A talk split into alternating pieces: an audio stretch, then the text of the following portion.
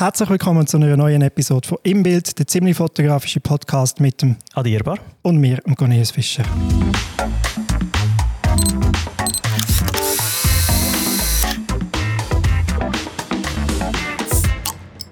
Heute haben wir die große Ehre, eine herausragende Fotografin und Filmemacherin bei uns im Podcast begrüßen zu dürfen. Die Rede ist von der Evgenia Arbugaeva. Geboren in Tixi, Jakutien in Russland, hat Evgenia in verschiedenen Teilen der Welt Kunstmanagement und Fotojournalismus studiert und lebt heute in London, von wo aus sie die Welt bereist. Sie hat für namhafte Publikationen wie National Geographic und The New Yorker geschaffen. Besonders fasziniert von ihrer Heimat, der Arktis, dokumentiert sie in ihrer persönlichen Arbeit die Verbindung von Mensch und Natur in deren extrem rauen Umgebung. Ihr Langzeitprojekt Hyperborea über die russische Arktis gibt uns einen Einblick in eine Welt, die den meisten von uns total fremd ist und ist bereits in renommierten Museen, unter anderem in Kopenhagen und London, ausgestellt worden. Die Evgenia hat nicht nur in der Fotografie, sondern auch im Film beeindruckende Spuren hinterlassen. Ihr Kurzfilm Hall Out, sie in Co-Regie mit ihrem Bruder Maxim Arbugaeva produziert hat, hat sogar eine Oscar-Nominierung erhalten. Der Film beleuchtet die Herausforderung vom Klimawandel in der sibirischen Arktis. Wir sind gespannt darauf, mehr über die Evgenia, ihre beeindruckende Arbeit und ihre Perspektiven auf die Fotografie und den Film zu erfahren. Die Evgenia hat zwar die Welt bereist, leider spricht und versteht sie aber Schweizer Mundart nicht. Entsprechend wechseln wir für das Interview nun auf Englisch und freuen uns auf ein spannendes Gespräch. Welcome Evgenia and thank you for taking the time to speak with us about your passion and, and work. So, we already introduced you a little bit in, in the beginning now, but maybe you introduce yourself um, to our listeners. Hi, yes, thank you for having me. Um, I am Evgenia. I'm a photographer and lately also a filmmaker. I'm, as you probably mentioned, um, I am from Siberia originally. Now I live in London.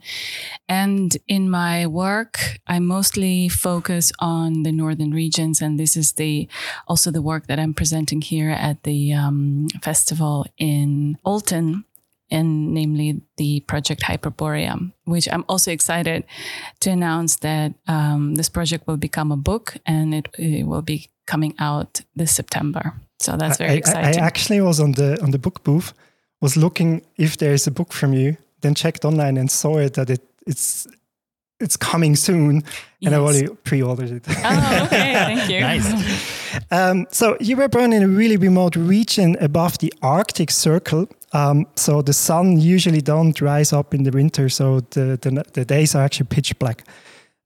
So coming from such a kind of really dark region, what was the reason that you actually became photographer as for work with light?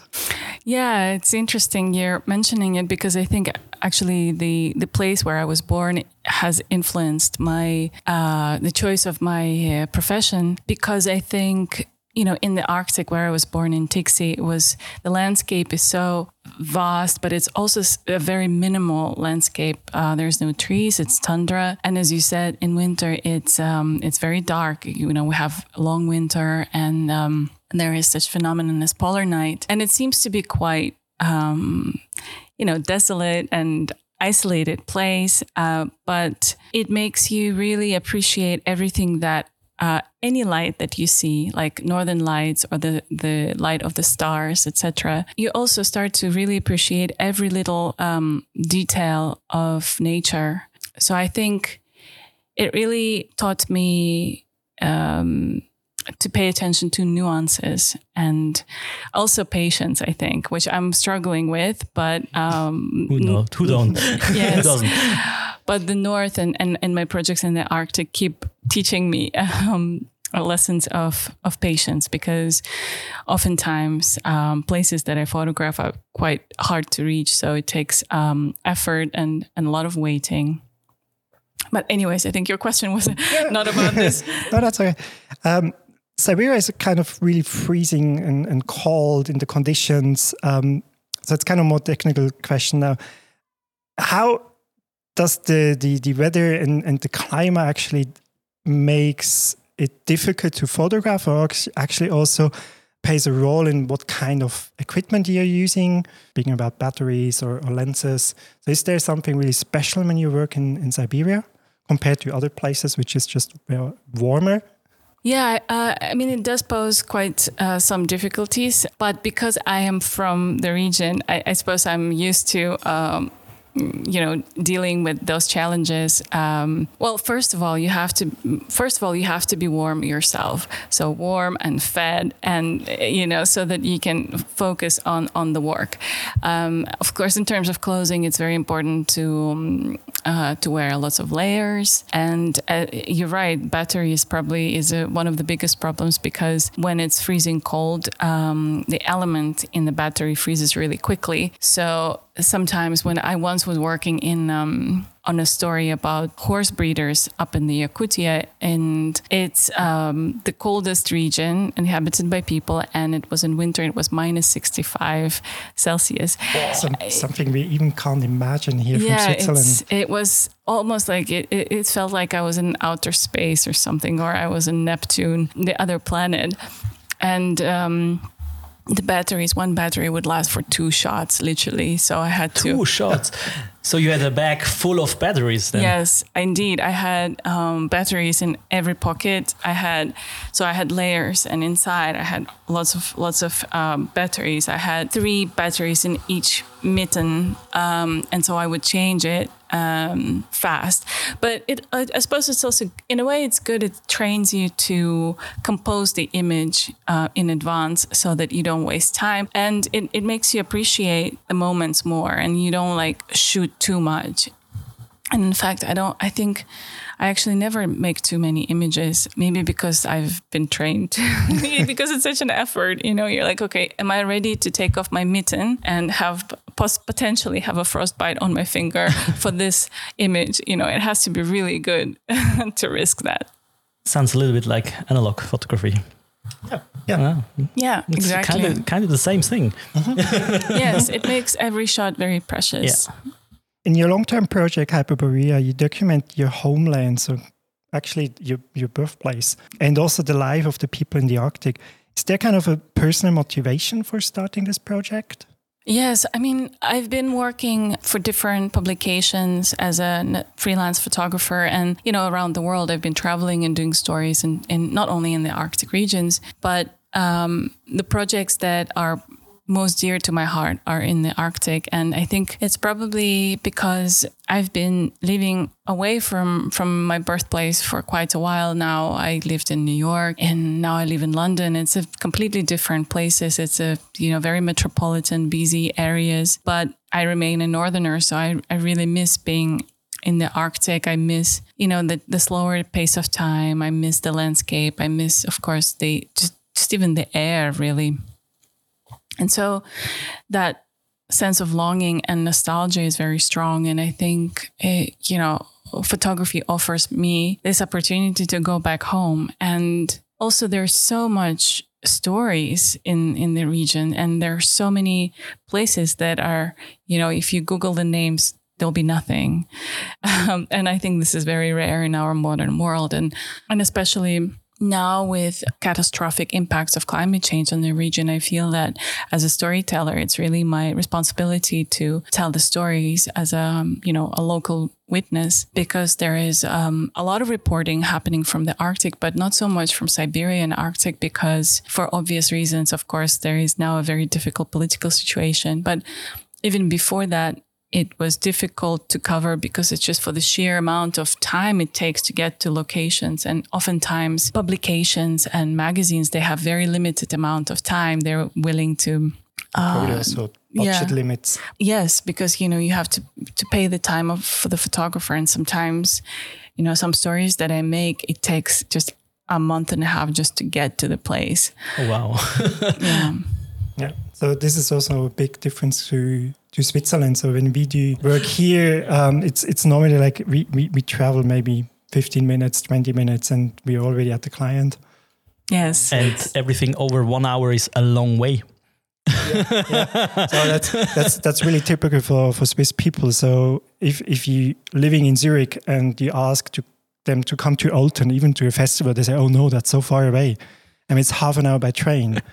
and you travel one and a half months to go to a remote location just to start working. Yeah, just to give you an idea of the the region where, where I'm from, Yakutia, the the size of of of, of my region is uh, three million square meters, and we only have one million people living there. So imagine the the, the, the just the you know the amount of of of space and land and um, you know there's a lot of stories that are happening in the in the in the places that you know nobody like no uh, photographers or any media people have been to but that also makes quite challenging to find stories in the sense that in order to find stories you have to be there and travel and just let the stories find you rather than yeah. you know yeah. so um, so there's an element of this uh, sense of luck uh, oftentimes I feel that okay, if if something, if I witness something and there is an interesting story, I always, I'm always so grateful that I was able to see it. Let's give a little bit on on the climate change. Um, I mean, climate change doesn't stop at kind of Siberia or, or northern Arctic borders. Um, how does the life of the, the, the local peoples actually already change during the last 10, 15 years. So if I remember right, you started your, your Hyperborea project about 10 years ago. I guess you have a pretty good feeling about how actually the, the daily life already changed over this 10 years. Yes. Um, in fact, I, I started this uh, project in 2013. And when I was starting, my idea and my uh, motivation was to capture the magic of the region, you know, the, the, the beauty of the polar night, and just the magic of the atmosphere that you can experience while living there. Over the years, I realized that my work starts to be more and more about witnessing the, the change caused by climate change. And so the tone of the story, I think, changed quite a bit closer to the end, closer to the final chapter of, of the book, which is, um, uh, was made in Chukotka in the region of indigenous Chukchi people and Yupik people. And in this region in particular, I've, I witnessed, you know, the, the challenges that people face on a daily basis. This people, it's a very small community of 300 people living in a small village on the shore of Arctic Ocean, Chukchi Sea. And they, for millennia, they've been relying on a marine mammal, mammal hunt. So they hunt whale and, and walruses.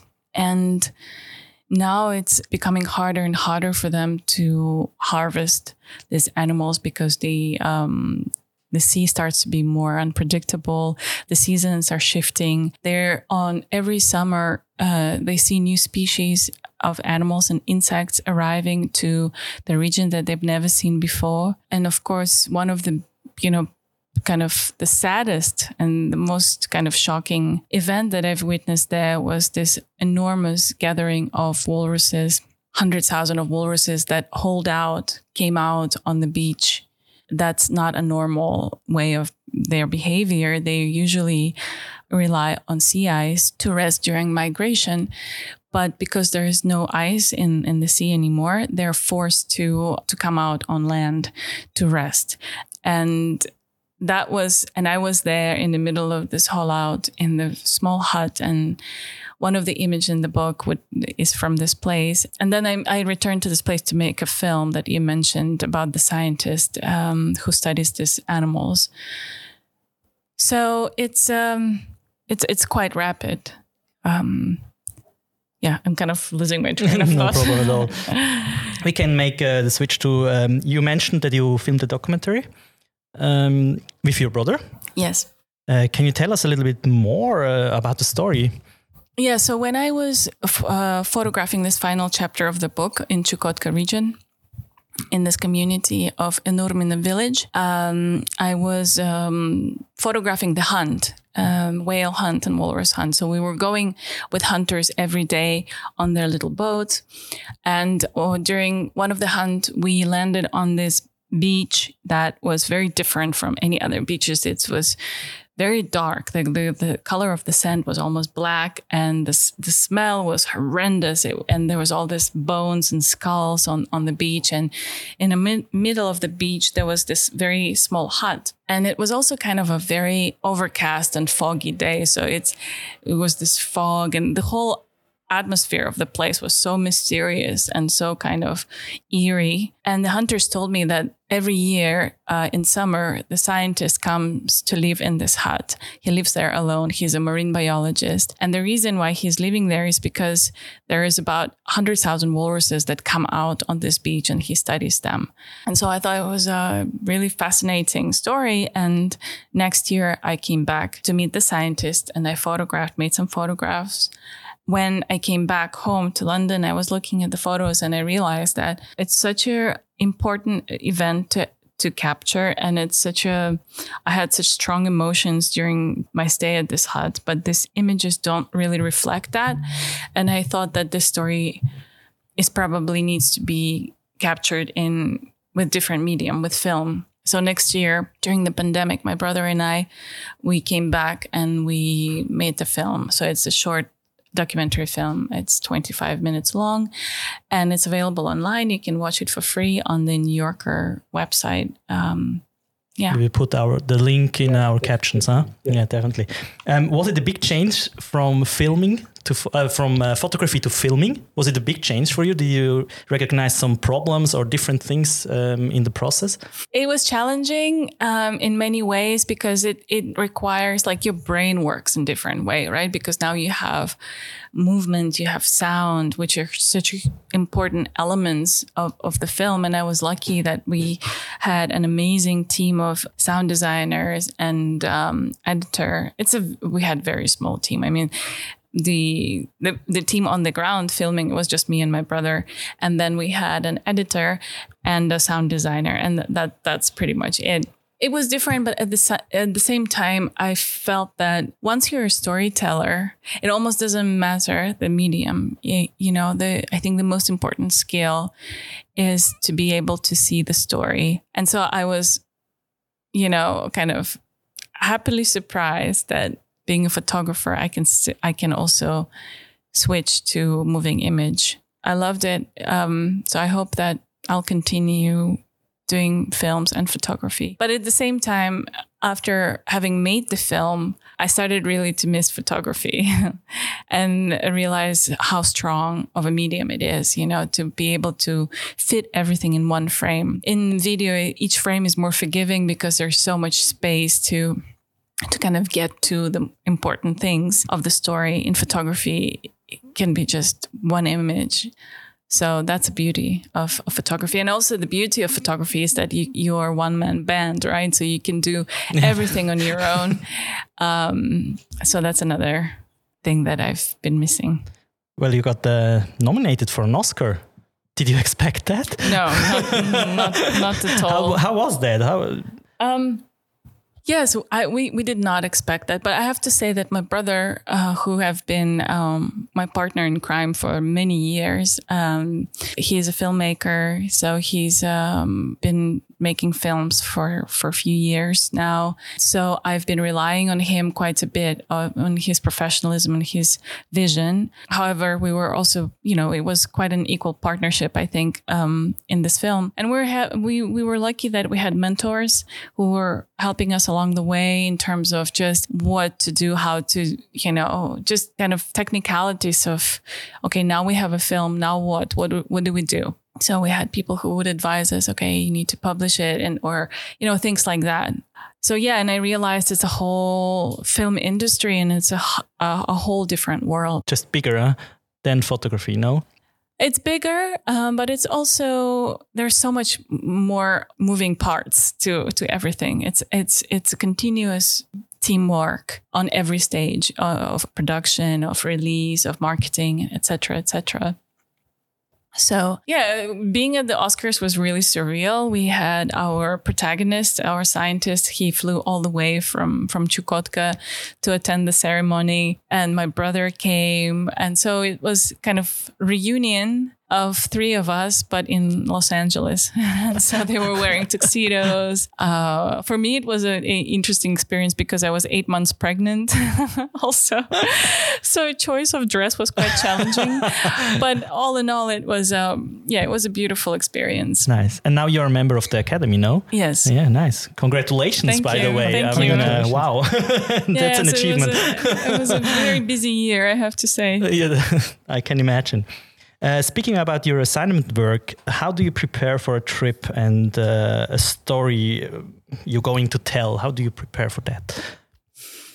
Well, it's very different. If if we're talking about assignment work as a very different process of preparation versus working on personal work. You you want to know more about magazine work, right? About Yeah, yeah, yeah. about That, that would be interesting. Absolutely, that would be interesting.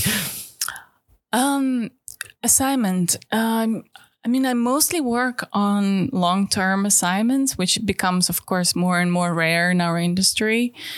Um, but for example, if when I work for National Geographic on National Geographic assignments, preparation is starts with either if I'm pitching the story, then of course it's from research and writing and and and get it delivering it to the editor and then having feedback from the editor this is the initial phase. And then of course planning all the logistics putting the budget together. It's a lot of i feel like you know being a photographer for this kind of assignments you just need to, to be able to do everything on, on your own. A lot of communication with people who you you know places where you're going uh, getting the all the needed uh, permits et, et cetera et cetera. It's it's quite a you know the preparation phase is quite um tense and uh, requires quite a bit of time. If the story was, you know, already pitched and they kind of want me as a photographer taking me in already on the story that is kind of ready to go, I familiarize myself with the story. I do my research. For me, it's very important to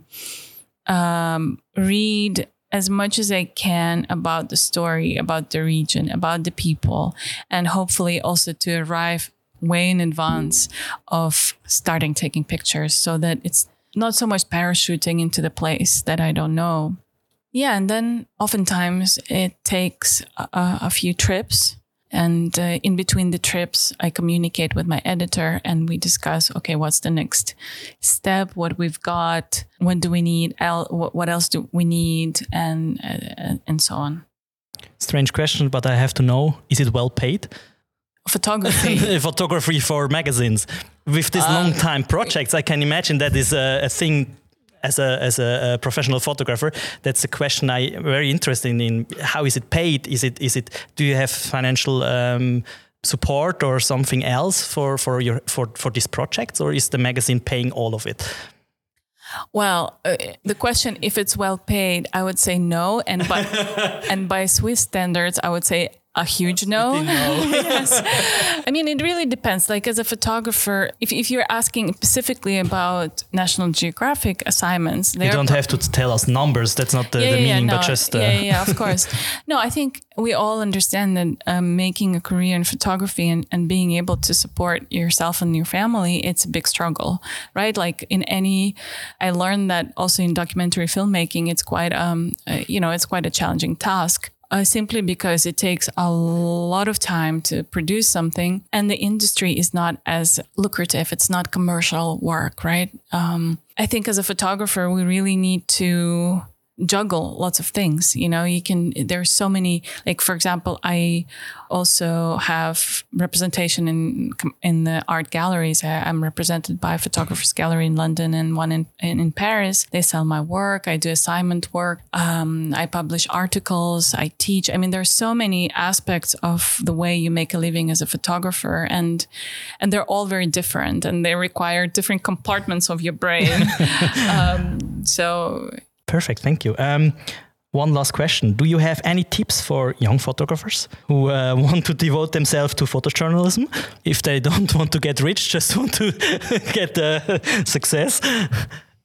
Yeah, I think definitely know that you're not going to get rich, um, or you know, motivation of being becoming rich is definitely not the right one. I always give the same advice because I think that's that's the um, something that helped me on my on my journey uh, on my professional journey. And it's something that came kind of this realization came to me at the point when I felt like I reached a breaking point in my career that things started to to move in the right direction. And that point was when I realized that I just should I should just let go um, my expectations to fit in into any mold or any kind of style of photography because I simply realized that I, first I'm not able to. Second, it's very stressful, and I just decided to. And that's when when I did my first project called Tiksi, and that was the point when I thought, okay, I'll never make a career as a photographer because it was just too much struggle. Like I, I couldn't get any work. And so I realized, I thought, okay, this will be my final kind of attempt. And because it was my final ap- attempt, I had nothing to lose. So I was just like, I'll just do whatever I want. And it was a success, I suppose. And it, it gave me that sense of freedom. I can be myself and do things that I, I love. And after that, I just kept with it. So the advice would be to feel yourself and your interests and where the heart leads you because that will be your strongest work always. Perfect words. Thank you so much for taking time and speaking with us. Really appreciated all your inputs about your work and, and also the tips at the, at the end for other photographers. Perfect. Yeah. Thank you very Thank much. you. Thank you.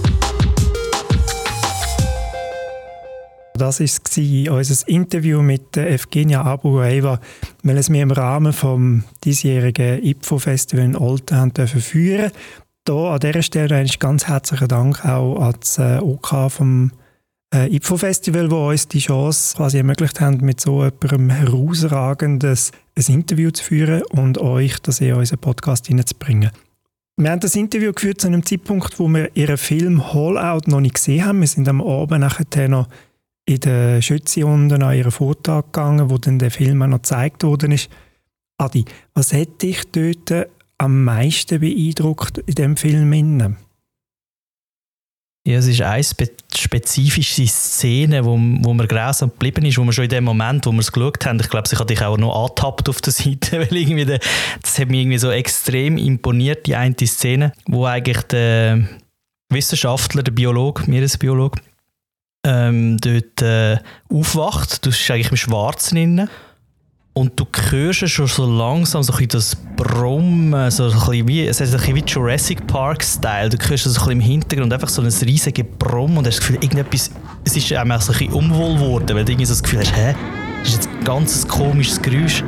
Und dann schwenkt es um und dann macht er die Tür auf und einfach eine riesige Horde von diesen Walrössern und zwei, drei Walrösser, also sie sind so nah, sind das so nah gefilmt, eigentlich faktisch an seinem Kopf und ein paar Zentimeter weiter vorne sind die Walrösser und schauen die an. Also das habe ich vom Bild, von der Bildsprache, vom, von der, vom Aufbau geschichtlich und vor allem von dem Sound habe ich das es hat mich extrem, hat mich extrem, hat mich extrem beeindruckt. Das ist spannend. Also natürlich, mich hat das extrem beeindruckt. Wenn als gelehrter Biologie Biologielaborant hat mich natürlich auch einfach die schiere Masse, also das Visuelle, wie man sieht, sie hat dort erzählt, dass das 100'000 Walrösser sind, die dort quasi innerhalb von wirklich ein paar wenigen Stunden an den Strand kommen und dann einfach dort sind. Und das hat mich wie auch noch beeindruckt, so ein bisschen aus dem biologischen Aspekt raus.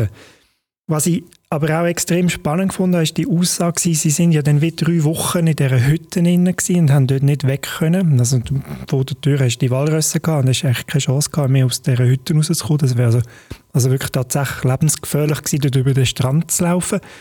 Und trotzdem hat es mal so kurze Phasen gehabt, wo dann natürlich die Walrösser auch wieder mal für ein paar Stunden ins Meer rausgehen, etwas fressen und der Strand nicht ganz so voll ist. Und sie haben das noch für etwas ganz Essentielles genutzt. Erzähl uns mal schnell, was hat man dort in dieser kurzen Phase gemacht, wo man das Hütchen verlassen konnte? Ja, es ist eigentlich etwas, was extrem wichtig ist, wenn du so einen Film hast, und zwar eigentlich ein Totale von dem Hütli zu zeigen mit diesen Walrössern, aber das Hütli zeigen, also nicht aus der Sicht von innen raus, sondern von außen die Ansicht von dem Hütli. Also eigentlich ganz simple, banale Szene, wo, wo dir vielleicht gar nicht so bewusst ist, wenn du einen Film schaust oder den Film jetzt schaust, was eigentlich dahinter steckt, um die Szene zu machen. Also es ist dann auch in der Fragerunde, hat dann jemand das auch erwähnt und gefragt, wie sie denn das überhaupt gemacht haben. Aber ich habe das Gefühl, wahrscheinlich so 50% der Leute werden das wahrscheinlich gar nicht, also nicht böse gemeint, sondern einfach nicht bewusst bemerkt haben, dass du ja eigentlich auch mal raus aus dem ganzen Hallout, um das zu filmen. Und das ist spannend, wie sie es, wie sie es erzählt hat, dass er, äh, das glaube ich, der Brüder ist es gewesen, der rausgegangen ist. Und dann nicht mehr so einfach retour ist nachher, wie sie sich das vorgestellt haben. Das ist ganz, ganz, ganz eindrücklich. Ja, du sprichst die Szenen an, wo sie auch mit den Drohnen drüber fliegen. Was ich dort sehr interessant gefunden habe, das ist wieder aus meiner biologischen Perspektive, wie sie noch erzählt hat, dass sie nicht einfach können vom Dach von der Hütte mit der Drohne starten. Ich meine, die werden eine kleine, irgendetwas DJI Mavic Größe dabei haben. Da reden wir über so 35, 40 cm Rotordurchmesser. Das ist wirklich nicht viel.